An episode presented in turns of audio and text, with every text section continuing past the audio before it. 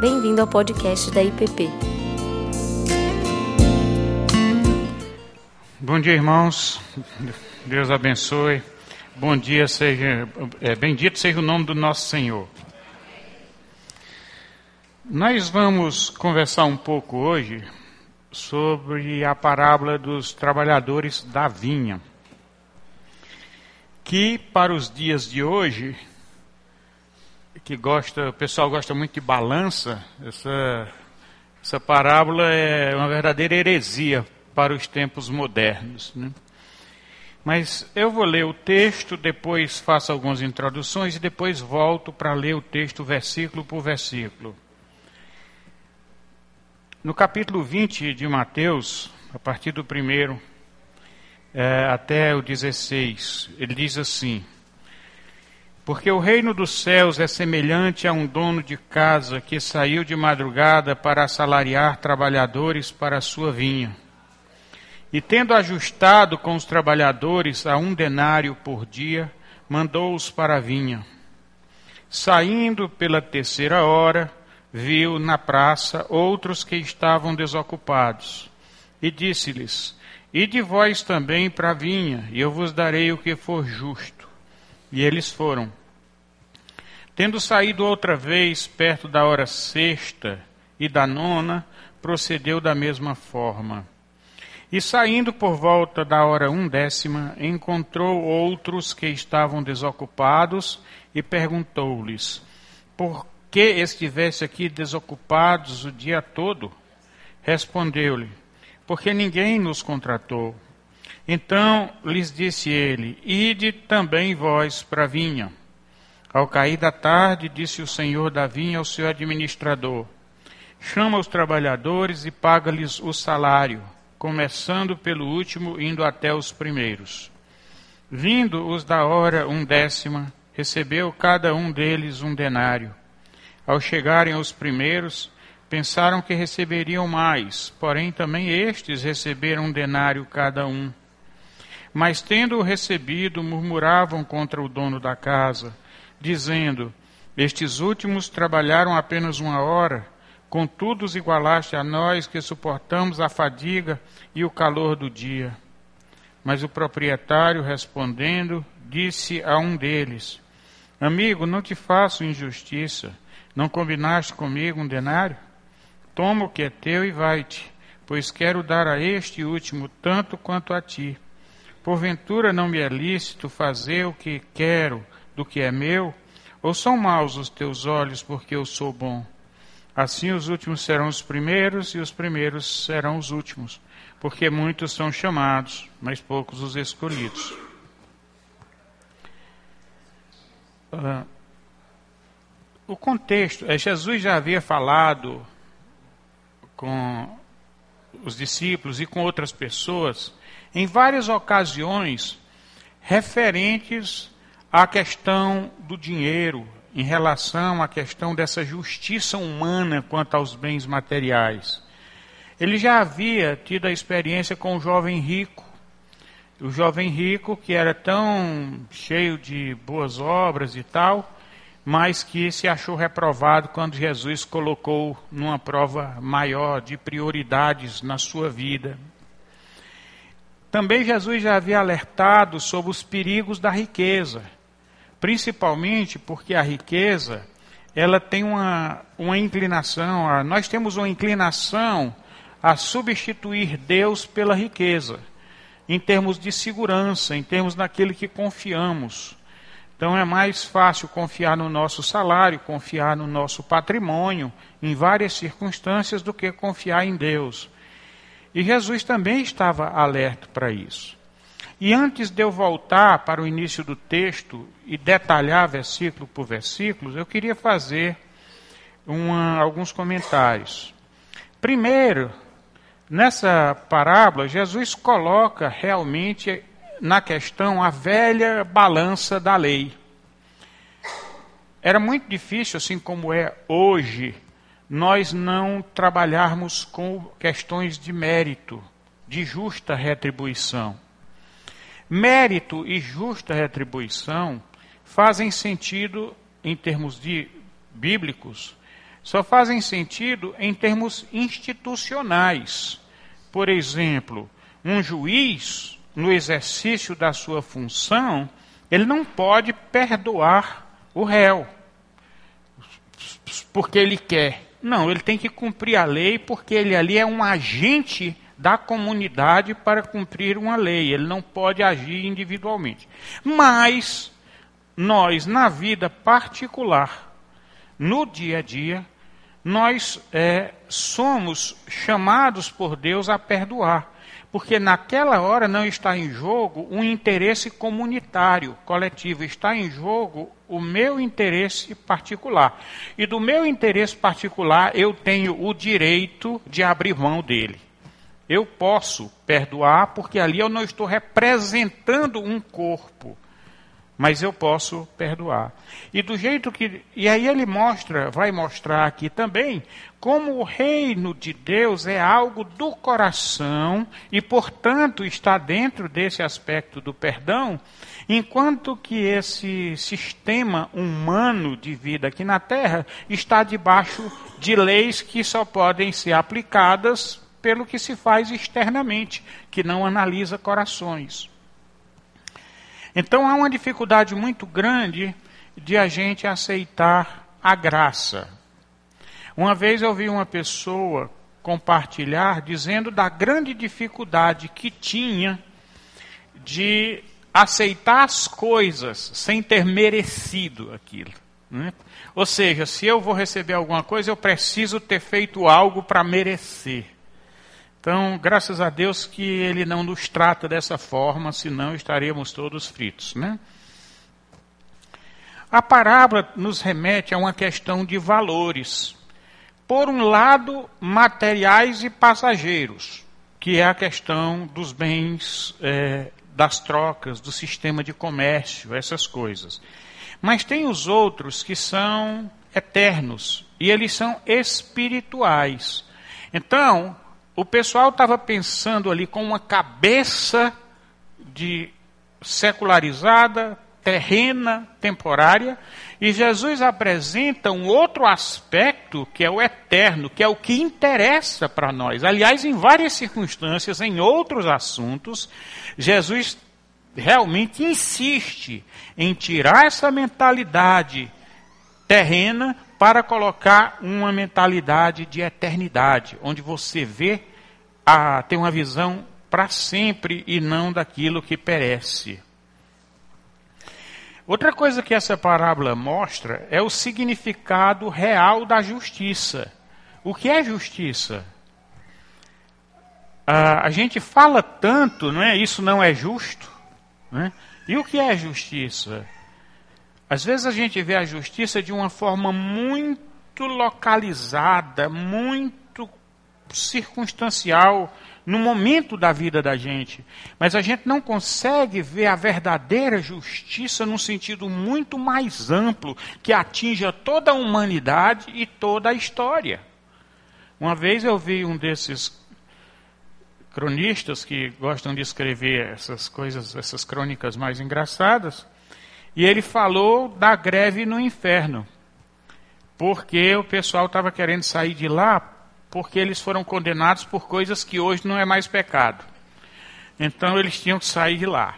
Então, é, nós temos essa, essa inclinação de julgarmos muito localizadamente. Claro, pelas nossas limitações humanas é, e até para poder conseguirmos administrar as nossas limitações. Será que mamon ou os bens, o apego aos bens materiais podem ser padrão de justiça? Será? O que é que é mais valioso em termos comunitários?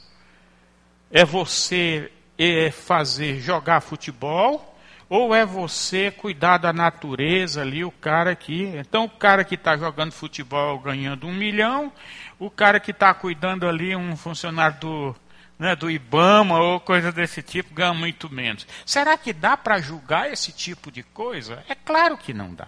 A justiça de Deus não está ligado a esse tipo de coisa.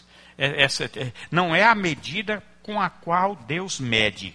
Agora, se nós queremos usar esse tipo de medida, como nós vamos ver aqui na parábola, então é como Jesus diz: com a medida com que medirdes, vos medirão também. É essa a medida que você escolheu? Então vamos a medida que você escolheu. Você vai escolher a graça ou a justa retribuição? Outra coisa, qual é a nossa dívida? Essa questão de dívida, né? O velha contabilidade, débito e crédito, as coisas têm que bater. Então, nós, eu, eu, uma vez eu fiquei prestando atenção e vi que a contabilidade não bate na vida. Sabe por que, que não bate? Por exemplo, alguém é, fez algo tão importante para mim que mudou minha vida inteira. Essa pessoa, para eu ser grato o suficiente, se eu desse todos os bens que eu tenho para ela, não pagaria o que ela fez por mim. Mas outras pessoas também fizeram. E aí, como é que a contabilidade fecha? Você vai dar tudo que tem para um, depois tudo. É, não tem. A nossa dívida é enorme. Porque nós estamos aqui pelas mãos de muitas pessoas. Nós não estamos aqui só por causa. Qual é a nossa dívida para com os nossos pais?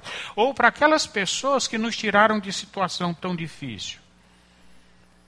Então não bate também. Esse é o tipo de coisa que não pode gerar dívida.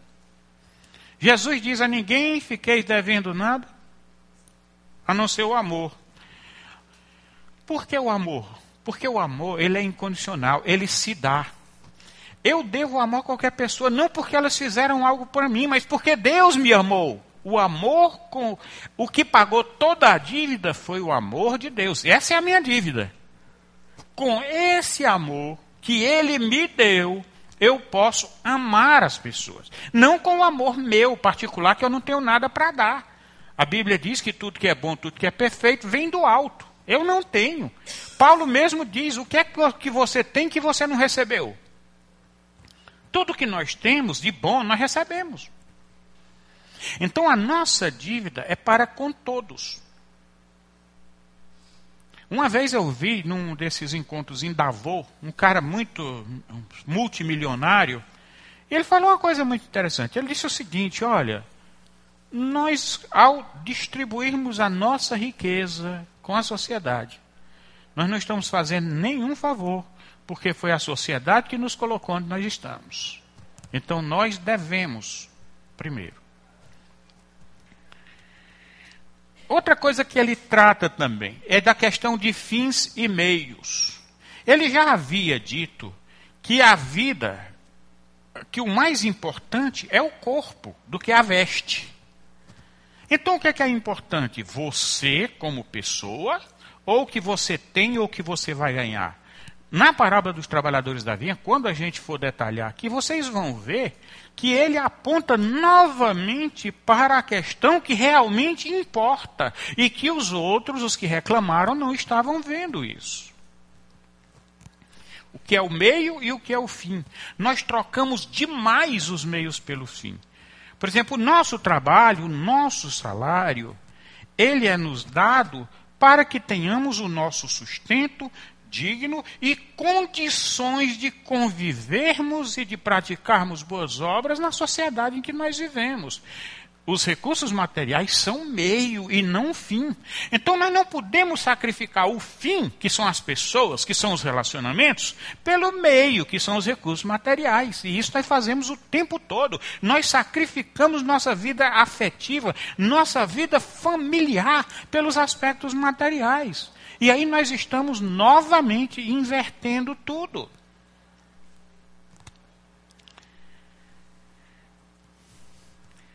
Nós vivemos numa sociedade onde o sucesso é que é, é uma medida, uma medida de aceitação.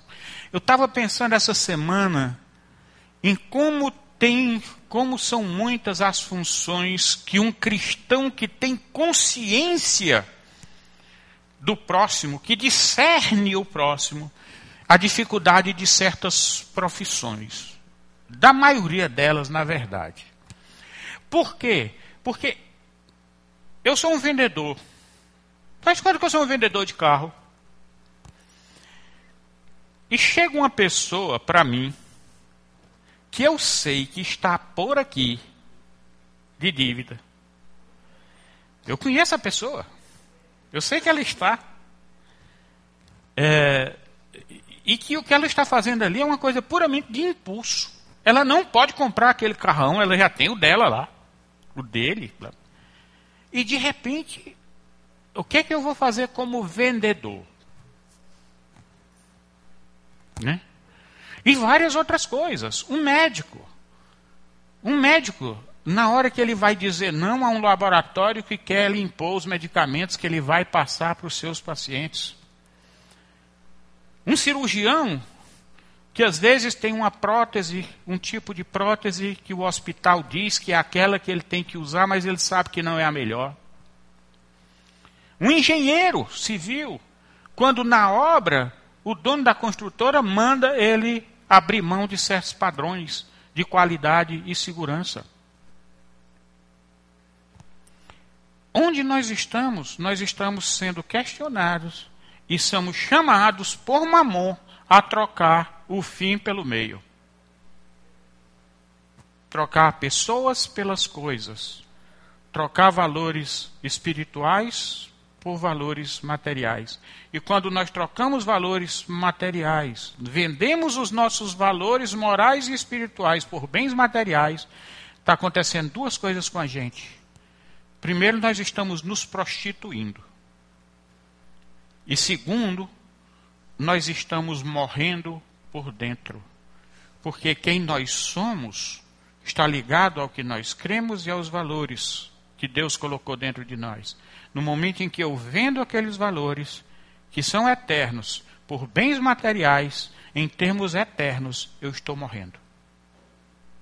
Porque eu estou perdendo a essência de quem eu sou.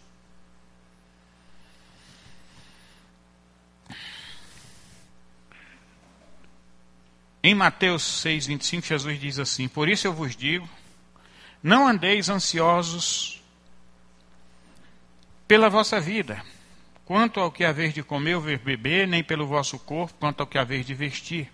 Não é a vida mais que o alimento e o corpo mais do que as vestes?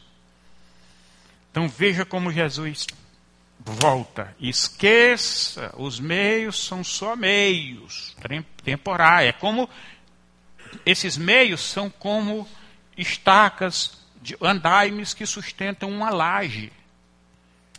Quando a laje está fraquinha, está lá os andaimes sustentando.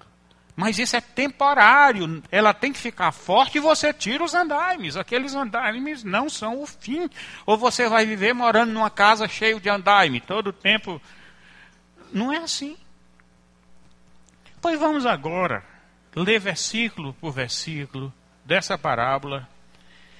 Então, no versículo 1 ele diz: Porque o reino dos céus é semelhante.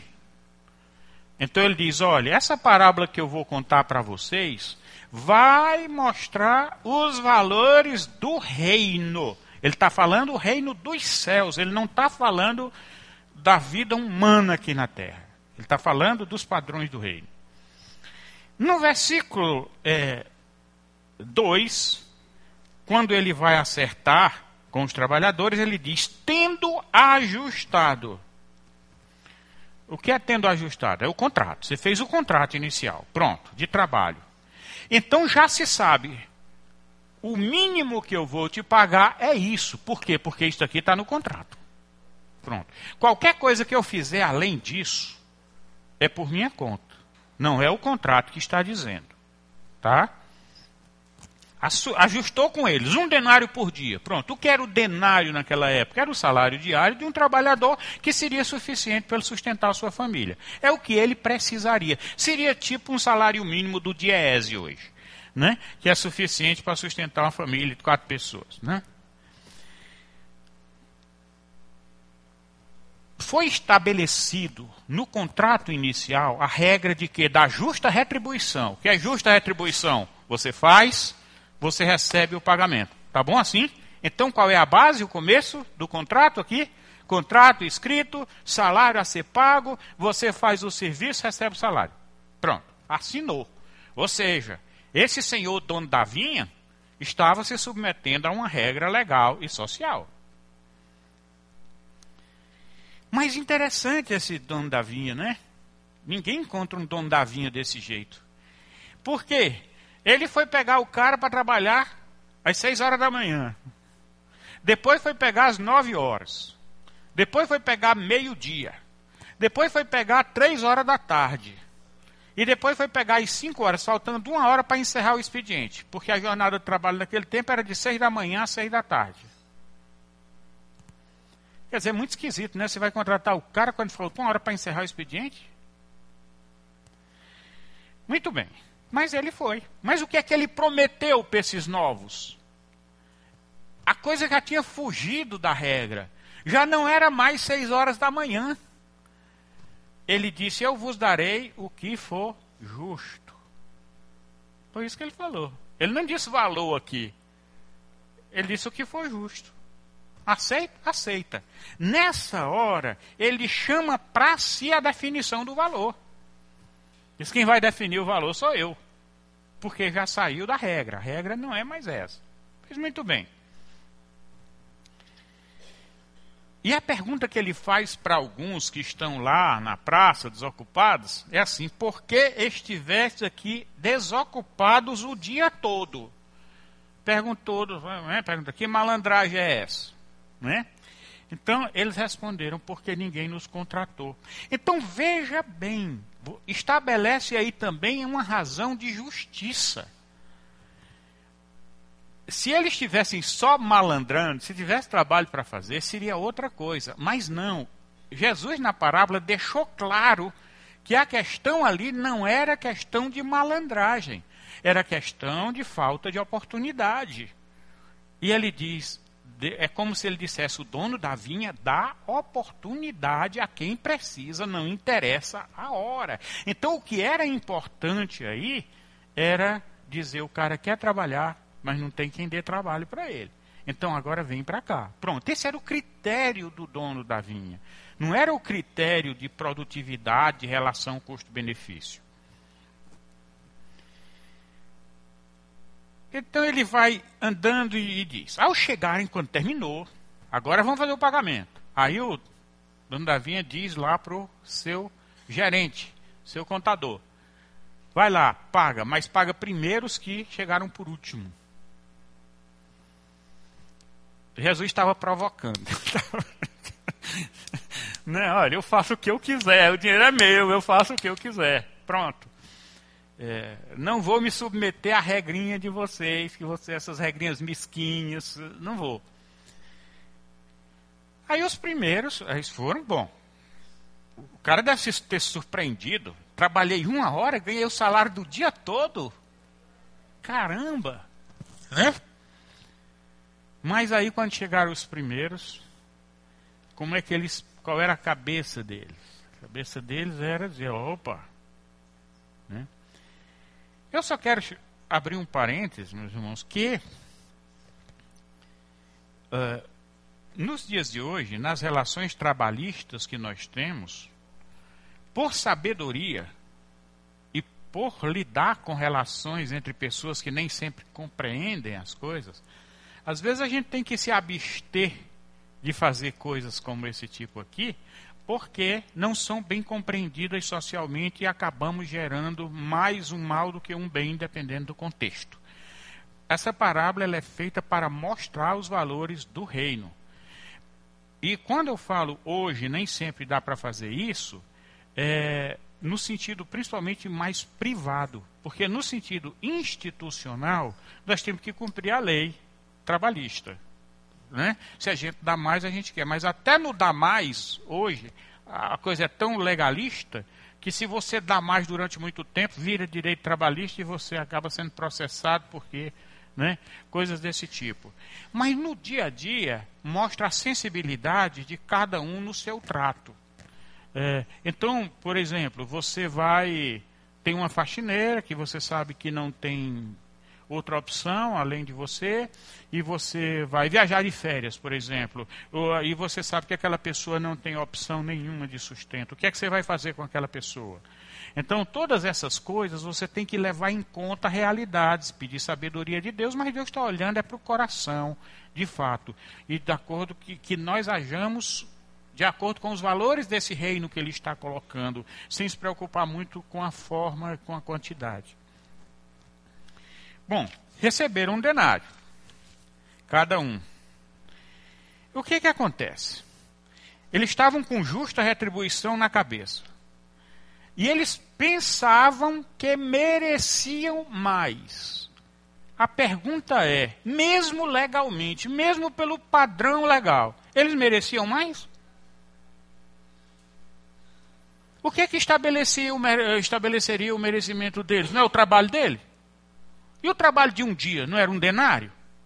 Então era um denário que eles mereciam, pela regra do contrato. Mas eles, o fator comparativo dele agora não era só o contrato. Era se fez alguma coisa para o outro, tem que fazer para mim também.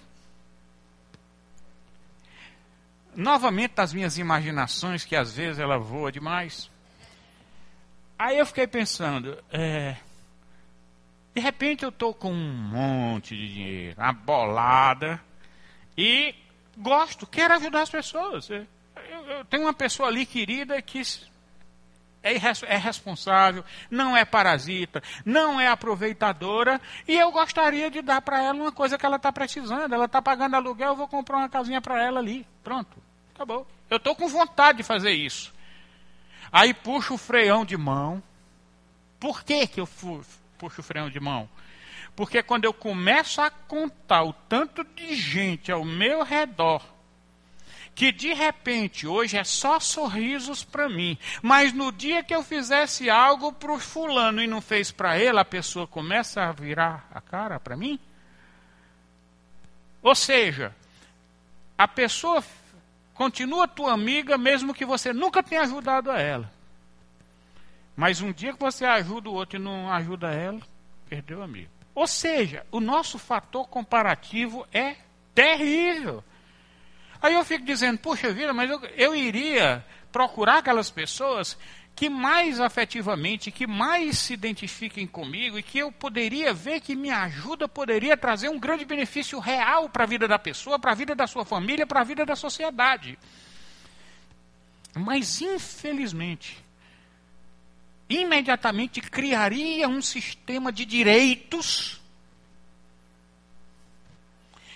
Uma vez surgiu uma ideia no conselho da igreja, que eu fui contra a ideia. Surgiu uma ideia, há muitos anos atrás, mais de 20 anos. A ideia era: vamos criar um fundo social na igreja, para socorrer pessoas em situação difícil. Aí eu, eu digo: não vai funcionar. Por quê?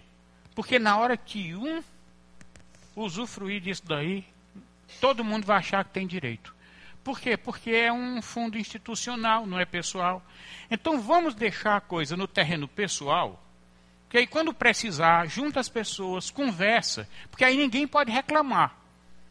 Mas se for institucional, daí a pouco está a fila.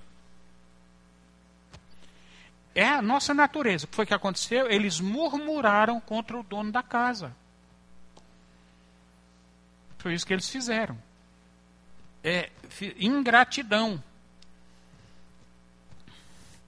E olha a expressão que ele usa. Olha o que é que ele disse. Esses últimos trabalharam apenas uma hora, contudo os igualaste a nós. Igualaste a nós. Ou seja, eu não sou igual a ele. Ops. Ops, não sou igual a ele. Por que, que eu não sou igual a ele? O trabalho do faxineiro da faxineira é menos digno do que o trabalho do professor, do engenheiro? Ele é menos digno? Principalmente quando se trata de um salário de subsistência e não de enriquecimento? Porque você tem uma base, que é aquela base que é da subsistência, que todo mundo tem direito Mas existe outra que já entra na área do enriquecimento. Eu estou falando da questão básica. Na questão básica, todos nós, se trabalharmos honestamente e dermos o melhor de nós naquilo que fazemos, diante de Deus, não tem um trabalho mais importante do que o outro. Mas não era assim na cabeça deles. E aí, veja bem, proprietário respondendo disse a um deles: Não te faço, amiga, eu não te faço injustiça. Não combinaste comigo um denário? Ele disse: Meu amigo, já que você quer falar de justiça, então vamos para o contrato. Foi que nós combinamos. Se é para falar de justa retribuição, vamos para o contrato. Né? E aí ele, no fim, ele fala assim: Não me é lícito fazer do, o que eu quero do que é meu? Se houvesse uma relação de amizade, de entendimento, se poderia sentar e explicar. Base de amigo, ô meu amigo, vem cá, vamos só conversar para desfazer esse mal entendido. Mas quando a conversa é legalista, você não tem o que dizer. Você diz, eu faço o que eu quero do que é meu. Pronto. Não tem mais o que explicar. Já que o raciocínio, já que a base de discussão é legal. A discussão entre amigos não é questão de legalismo. Não entra. E Jesus gosta, disse que nos chamaria de amigos, né? Mas existe um pecado coadjuvante aí. Qual é? A inveja. Né? A inveja foi despertada. Uma vez eu falei aqui, mas faz muito tempo eu vou falar de novo, contada a história assim, você, é uma pergunta a fazer, né? Faz conta que você está numa empresa de, com 100 empregados. E aí é te oferecido duas opções. Meu amigo, você quer ganhar 5 mil por mês, onde todos ganham 4? Ou você quer ganhar 6, onde todos ganham 7?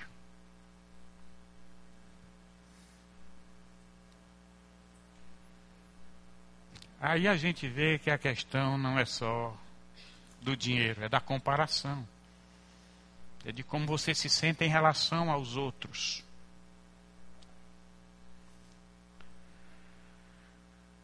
Nós nos incomodamos, né? O sentimento que é o outro. Porque, olha, quando está dentro de casa, quando é meu filho, minha mulher, quando é aquelas pessoas que nós amamos, nada disso nos incomoda muito. Ótimo. Minha mulher vai ganhar mais que eu? Belezura. Melhorou o orçamento, se a gente tem o dinheiro junto mesmo, então beleza.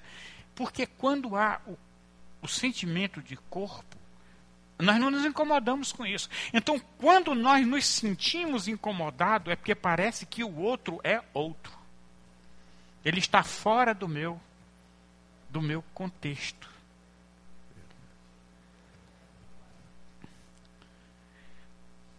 E ele puxa muitas outras coisas.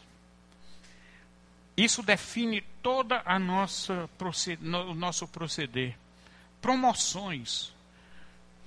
Eu me lembro uma vez, eu, lá no trabalho, como o pessoal brigava para ter uma função, ou pelo menos, né? Que era um cargo que te dava uma sala mais bonita, uma vaga melhor na garagem. Uh, mas a, a, diferença de comissão entre esse, esse cargo e o outro, que era mais técnico, que você podia ir, de, assim do jeito que eu estou aqui, na boa, a diferença daria para comprar uma coxinha todo dia, durante o mês, assim. É, né? Muito pequena a diferença. No entanto, a pessoa queria aquilo dali. Cheio de pepino para resolver, de abacaxi, né? Mas a questão da atração pela validação da parte dos colegas. Então nós temos o aspecto da inveja e temos o aspecto da necessidade de sermos validados. E isso impede, às vezes, da gente simplesmente ser feliz, sabia? Porque é tão pouco que a gente precisa para ser feliz. É como Jesus disse: olha, Marta, Marta, precisa tão pouca coisa, né? O que estraga a nossa felicidade é essa nossa mania de ficarmos comparando. É essa mania de querermos, de uma gula financeira, de uma gula, de, de eu querer mais do que eu posso comer.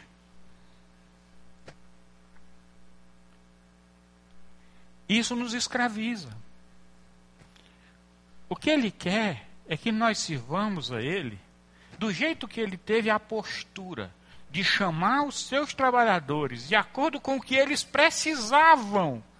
O que é que era importante ali que todo mundo deveria olhar? Essas pessoas precisam sustentar a família. A família deles é que é importante. Fora disso, não vamos discutir porque não é o ponto aqui. Então, se a pessoa precisa sustentar a família, e para sustentar a família precisava um denário, mas a única coisa que ele pôde trabalhar, só pôde trabalhar uma hora, então que essa hora seja paga um denário. Não pelo valor da hora de trabalho dele, mas pela necessidade da família dele. Isso é o que interessa. O que ele está dizendo no resumo é: diante de Deus, ele vai nos dar o que é necessário, independente do que nós fizermos. O que ele pede apenas é que nós façamos aquilo que está ao nosso alcance fazer.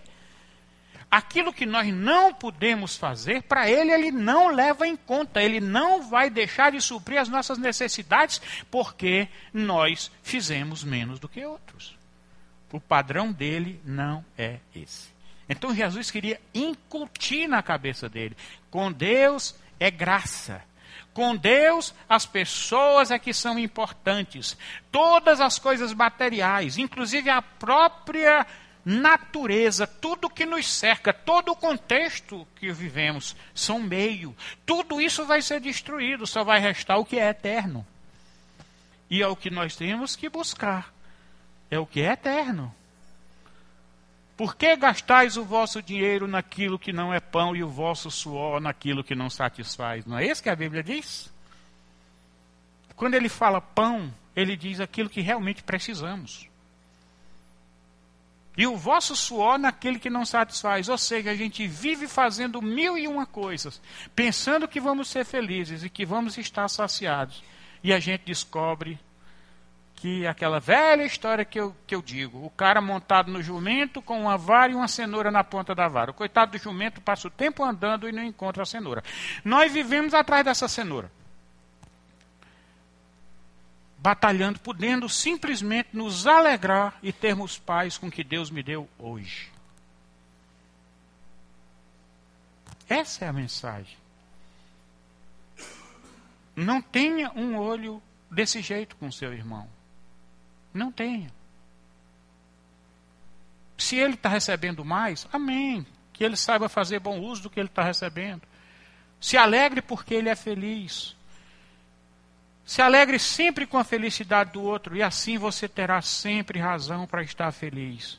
Mas se você se entristece com a prosperidade do outro, ou com o benefício que o outro recebeu que você pensa que ele não merecia, você vai estar sempre com motivo para estar amargurado e para resmungar. E perde a capacidade de usufruir aquilo que Deus deu. Então você não só perde aquilo que você não recebeu, como você perde a capacidade de usufruir aquilo que Ele deu. Então você perde os dois. É como se ele dissesse: Deixa de ser besta e seja feliz. Né? Coisa bem, bem básica. Eu cuido de você, cara. Para com isso. Deixa comigo. Vai fazendo o que for dado a você para fazer a cada dia. E se alegre com o outro.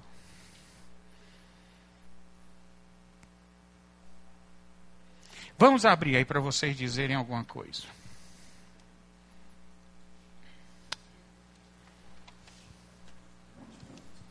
Só para avisar os irmãos, é, geralmente tem uma sirene 11, 10, 11, 20, mas hoje a gente não encontrou o controle da sirene. Eu estou controlando aqui. Não, é. Então, vou pedir encarecidamente aos pais que têm crianças lá embaixo que fiquem de olho na hora de vocês, para quando é 11h20 vocês podem descer para pegar as crianças. Tá? Não tem sirene, mas tem o Miranda Sireneu. eu trabalhei eu trabalhei 15 anos eu trabalhei 15 anos para um homem que é odiado no Brasil e eu não vou dizer o nome dele aqui, mas por senhor particularmente eu vou dizer depois. Uhum. Porque eu já estava pensando em fazer isso e eu disse que queria conversar com o senhor depois. Então é o seguinte: na empresa desse homem, esse homem é odiado no Brasil inteiro. Mas eu trabalhei 15 anos para ele. Nunca me pediu uma dignidade, nada disso. Mas lá ele tem um costume muito interessante nas empresas dele. Quando um funcionário adoece de doença grave, o INSS é, é, afasta, né? E ele fica recebendo pelo INSS e ele paga o salário integral daquele empregado o tempo que ele estiver doente. E se ele morrer, ele procura na família alguém que possa vir trabalhar ou no mesmo cargo ou num cargo equivalente para a família não perder o sustento. E eu achei isso muito interessante dele. Então existem pessoas assim, e lá na empresa ninguém fala mal dele, não. Uhum. Porque ele sabe tratar os empregados. Tem um bocado aí. Esquece tudo que eu falei, achamos o controle.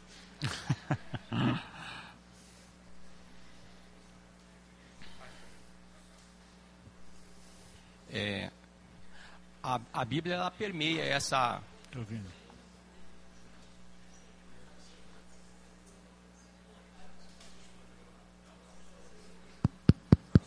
Uhum. A, a Bíblia ela permeia esse assunto muito. E quando você estava falando aí, eu comecei a lembrar também que Jesus, quando ele estava lá na cruz, estava um homem lá que estava condenado, e naquele momento ele foi para o paraíso. E tem pessoas que reclamam daquele momento, daquela passagem lá, como, né? Naquele momento ali ele foi. Eu que estou aqui, vou na igreja, domingo, escola dominical, quarta-feira, não sei o quê, eu faço isso, tal, tal. Importante. Mas tem pessoas que ficam chateadas com aquela passagem ali, você vê, o reino de Deus é totalmente contrário. E também a parábola do filho pródigo, aquele que ficou. Né? Aquele que ficou, ficou injuriado, porque eu que fiquei aqui, fiz tal coisa, nem sei, não fez nada, ainda gastou. E o apóstolo Paulo também, ele fala, que Deus chama as coisas, as coisas desprezadas da sociedade, né? chama as coisas loucas. Muitas vezes fala, mas como, né? Eu que estou aqui cheio de cultura, eu que sou um médico, né? Que faço tantos benefícios para a sociedade, né? Por que isso? Tá? Então, a meritocracia, que é muito comum no nosso meio, nós temos que ter cuidado com ela, porque ela não faz parte muito do reino de Deus. Temos que ter cuidado com esse termo aí, porque eu vejo muito agora, na época da campanha, que vai entrar isso daí. Tá? Então, eu creio que o reino de Deus, ele é, como você falou aqui, né? o reino de Deus, ele é uma contracultura né? Total, na nossa sociedade. Total. Aliás, no Antigo Testamento mesmo, que a gente gosta de dizer que é tão legalista, no livro de Ezequiel, ele diz o seguinte: que se uma pessoa estiver fazendo tudo errado ele merece morrer. Mas se ele se arrepender e se tornar um cidadão, segundo a Bíblia, segundo Deus fala, ele não vai morrer. Isso em Ezequiel, livro lá do Antigo Testamento. E ele diz: se o cara está fazendo tudo certinho, mas depois virou a cabeça e começou a fazer errado, esse morre. Ou seja, não tem esse negócio do crédito numa época compensar o débito na outra, não. Ele trata mais como uma questão do ser. Meu amigo, o que é tratado é na hora o que você é. Uma maçã podre não pode reclamar que você está jogando a maçã podre fora porque um dia ela foi boa. Vai reclamar? Não, não me jogue fora. Um dia eu fui tão bonita. A maçã pode dizer isso? Não pode. É o que você é. E uma pessoa que mudou o seu procedimento, ela mudou a sua natureza. Então, aquilo que era não faz mais sentido. É por isso que ele diz: as coisas velhas passaram, tudo se fez novo. Então, para Deus, o que está valendo é esse momento que você é, e não necessariamente o que você faz. O que você faz tem que ser fruto do que você é. Obras que não são frutos de um coração transformado são trapos de imundícia. A Bíblia chama assim. É, boa, bom dia, ou boa tarde já, né? É sempre bom ouvir você, Miranda. Enfim, eu ia falar alguma coisa parecida com o que o nosso irmão falou aqui um pouquinho antes. Ah, só dois comentários bem rápidos. Um é que é muito importante para cada um de nós ah, ah, essa percepção de que, sim, devemos agir sempre com justiça e generosidade e misericórdia. Né? Não existe justiça sem misericórdia. Essa equação aí ah, de cortar as pessoas por méritos e tal, tal, tal, isso de fato é muito complicado. E o reino de Deus é um reino de graça, de misericórdia, de, de, de, de generosidade. E nas relações de trabalho, isso é muito importante. Nós, como, como uh, cristãos, devemos pensar, devemos agir com esse norte, é? o, o, olhar de Cristo nas, nas, mais diversas situações, tanto quanto tanto como patrões como quanto como, como é, empregados. Mas a outra coisa que eu queria dizer é o seguinte: aqui, uh, quando a gente passa essa, essa passagem para a compreensão do que é o reino de Deus, a gente pensa o seguinte: a alegria é participar da, do trabalho no reino, da vinha. Né? E essa parábola é um antídoto contra a religiosidade legalista e essa, essa ciumeira eclesiástica, digamos assim. Ah, esse aqui é mais santo, esse aqui veio, é, veio uh, uh, depois, então ele merece menos. No reino de Deus, todos têm essa alegria de participar da vinha, da, da, da colheita, da, do, do, da comunhão do reino. Então, uh, não existe essa história do, olha, ele veio depois. Né? E o, o, Senhor da vinha, ele convida a todos. Então, essa é uma coisa que a gente tem que ter em mente, é? porque muitas vezes a igreja, eu falo aqui de modo geral, reproduz essas percepções sociais todas, né, socioculturais, como a gente vê o mundo, como a gente julga as pessoas, e não é assim que Cristo faz. Né? Jesus age de forma muito contrária, né? contracultural, como ele falou aí. Só era isso mesmo que eu queria comentar. Obrigado. Hum.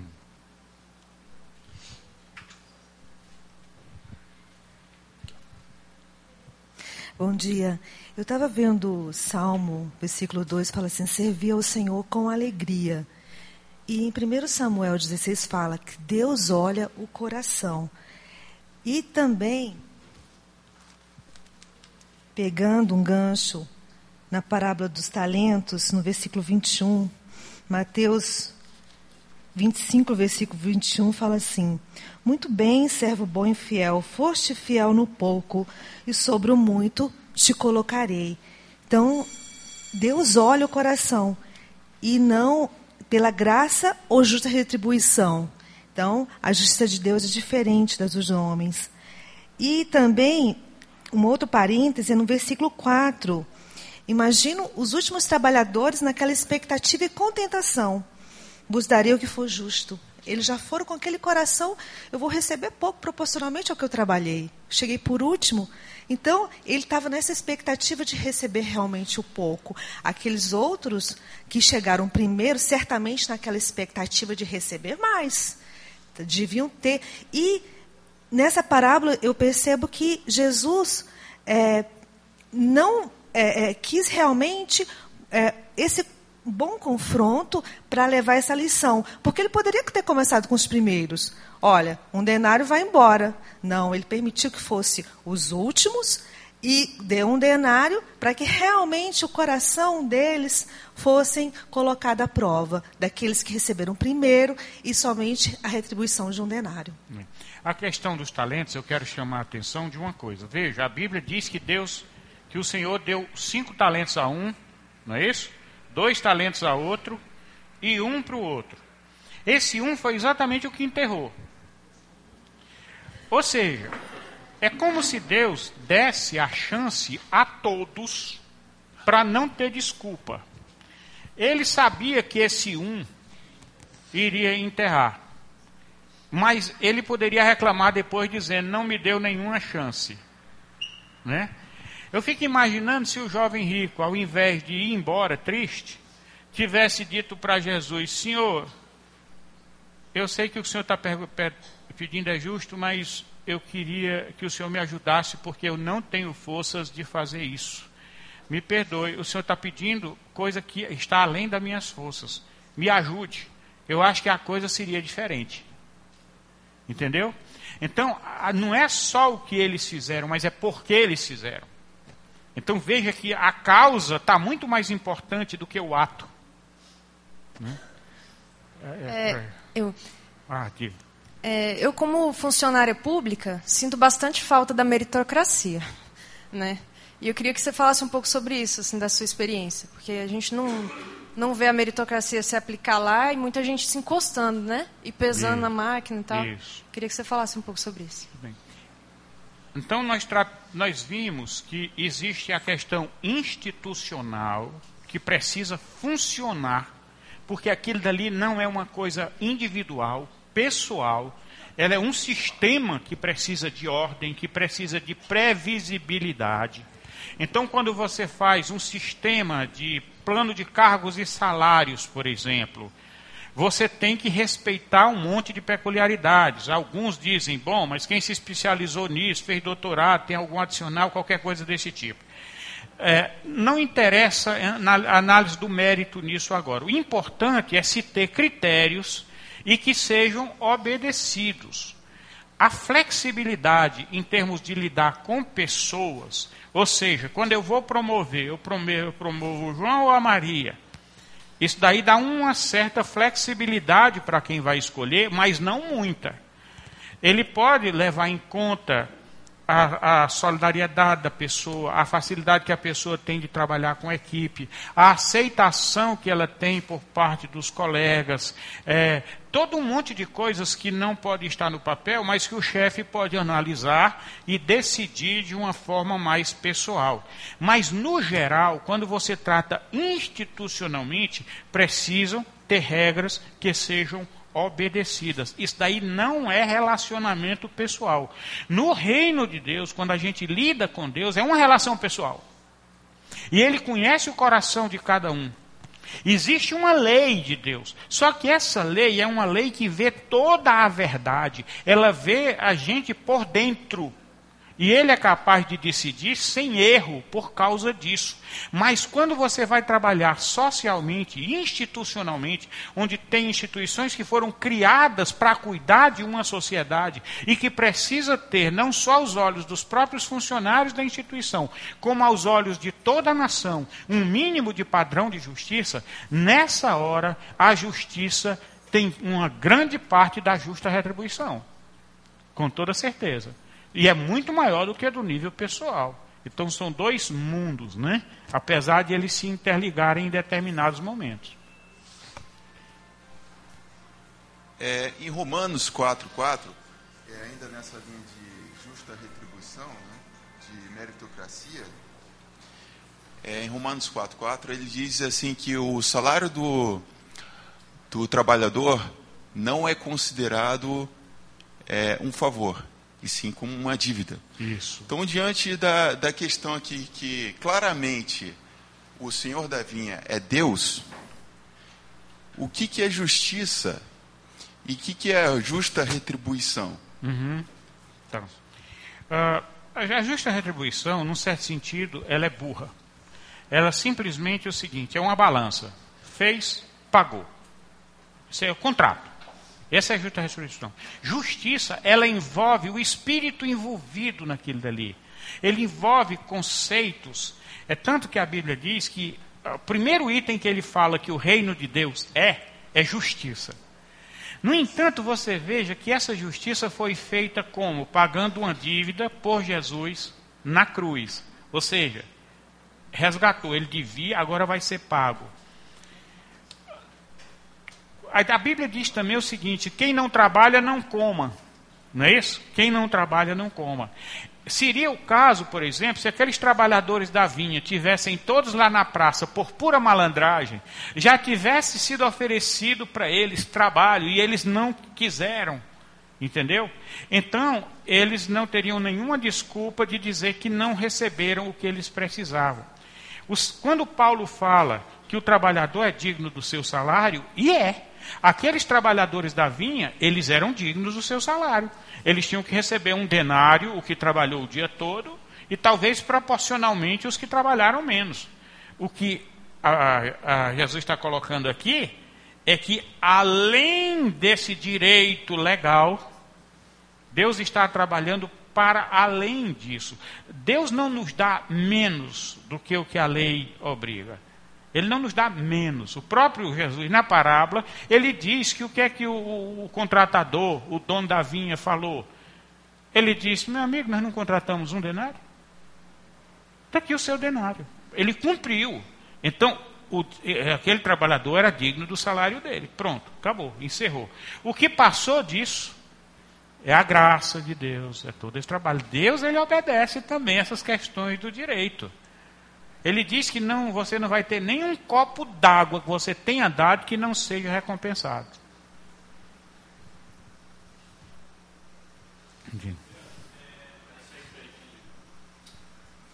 É, eu quero continuar um pouquinho com a versão da Isabel, do Walter ah, e da outra pessoa. É, pensando pela ótica de Cristo, acho que a gente pode fazer um paralelo assim, que a salvação é única. Você se converteu cedo, seguiu a vida, né? Foi fazendo tudo aquilo que você ouvia que Deus queria para você. E ela é única para aquele que está chegando ali, como trouxe do Calvário, aquele que está chegando depois de ter feito atrocidades tal. Então, por essa percepção do olhar de Cristo, a gente não entra muito em todas essas questões que você trouxe muito bem. Né? Mas que eu acho que vale a pena a gente pensar nisso, porque muitas vezes durante a vida a gente se perde nessa questão da, de ter mérito ou não, mesmo a gente sabendo que não é por aí, é pela graça. É, se é justo o jovem, o adolescente que viveu aquilo que queria, sem pensar em viver da forma que Deus queria, que aí entra o, o do filho pródigo, né? Então, aquele 6 e 9, a gente pode olhar pelo 9, é isso mesmo, né? E a gente pode olhar pelo 6, é isso mesmo também. A salvação é única, seja em, que momento for. E quem vai dizer é Deus. É. Né? Agora, olha bem uma coisa. A Bíblia diz também, parece até coisas contraditórias, e que a gente só entende quando vê essa questão da graça mesmo. Ele diz assim: aquele, isso que você plantar, isso também ceifará um pai e um filho. Ele pode sofrer muito vendo o filho pagar pelos seus erros. Mas ele não vai poder livrar a cara do filho, por questão de justiça. A salvação, ela foi toda conquistada na cruz. Mas se eu tentar me suicidar, me jogar na frente de um carro, eu me arrebento todinho se eu não, tiver, não morrer, me arrebento todinho, vou ficar todo empenado. É como Deus disse, oh Deus me perdoa.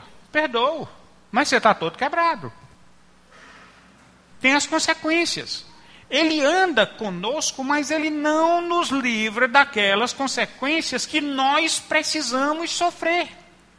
Existem consequências que estão além da nossa capacidade e que Deus chega e nos socorre, mas existem outras consequências que Ele deixa que a gente sofra o fruto dos nossos atos para o nosso próprio bem e para o bem comunitário, para que impunidades não se tornem incentivo à corrupção. Muitos dos nossos sofrimentos não é porque Deus não nos perdoou, não é porque Deus se alegra em nosso sofrimento mas porque nós precisamos, para o nosso bem, às vezes para a salvação da própria alma e da comunidade na qual vivemos, é necessário que soframos consequência daquilo que plantamos. E isso é graça também, e isso é amor também. Um caso bem típico, esse vai ser o último porque vai encerrar, é o seguinte: um caso típico, uma senhora que teve um acidente, ela era milionária, teve um acidente, ficou paraplégica, veio aqui para o Sara Kubitschek para poder fazer um tratamento, e um pastor, não me lembro qual era o nome da cidade satélite, ele, ele hospedou essa senhora na casa dela. Ela se converteu e, e teve que vir outras vezes aqui por causa do acompanhamento dela. E um dia, um daqueles irmãozinhos bem intencionado, mas que acha que todo mundo vai ser curado, chegou para ela e disse assim: Mas minha irmã, você não quer ser curado, não? Vamos orar para você ser curada. E ela disse uma coisa que me marcou. Ela disse: Meu irmão, se Deus quiser me curar, eu vou ficar muito feliz. Mas se não, eu não vou rejeitar aquilo que Ele deu para salvar minha alma. Então a nossa visão, às vezes, é de que esses sofrimentos todos são como pagamento, é, não, não refletem graça de Deus. Sim, refletem, porque nós precisamos deles. O espinho na carne que Paulo tinha, que ele pediu três vezes para tirar, e Deus disse: A minha graça te basta, porque o poder se aperfeiçoa na fraqueza. Paulo precisava daquele espinho na carne. Então, quando eu começo a observar, meditando no meu coração, eu digo: Senhor, louvado seja Deus pelos cabrestos que o Senhor colocou em mim, porque senão eu seria um, um bestalhão que ninguém aguentaria. Hoje já é difícil, agora imagine, né, se fosse tudo tivesse solto, se eu não tivesse sofrido consequência de nada do que eu fiz. Por isso que eu louvo profundamente a Deus, porque Ele não deixou passar em branco as besteiras que eu fiz. Para ficar claro. Porque veneno pouco, ele não mata, é vacina. E quando ele deixa a gente sofrer dentro de determinados limites, isso também impede que soframos muito mais. Porque nós começamos a ficar espertos. Vamos ficar em pé, vamos orar para encerrar, pessoal.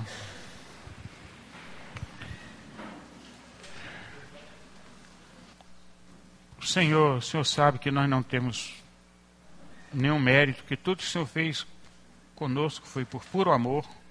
E eu peço só que o Senhor abra os nossos olhos, abra os nossos olhos para vermos a grandeza do que o Senhor fez. E que até aquelas cicatrizes que nós temos virem marcos, virem altares da memória da nossa história e de onde o Senhor nos tirou. Que nós olhemos para o que é realmente importante, que é o que é eterno, que são as pessoas que é o coração, e que o nosso coração seja reto, generoso, grato, para que sejamos felizes com tudo o que o Senhor nos deu, porque tudo o que o Senhor nos deu é bom. Em nome de Jesus, Senhor. Você acabou de ouvir o podcast da IPP. Para saber mais, acesse nossa página em www.ippdf.com.br.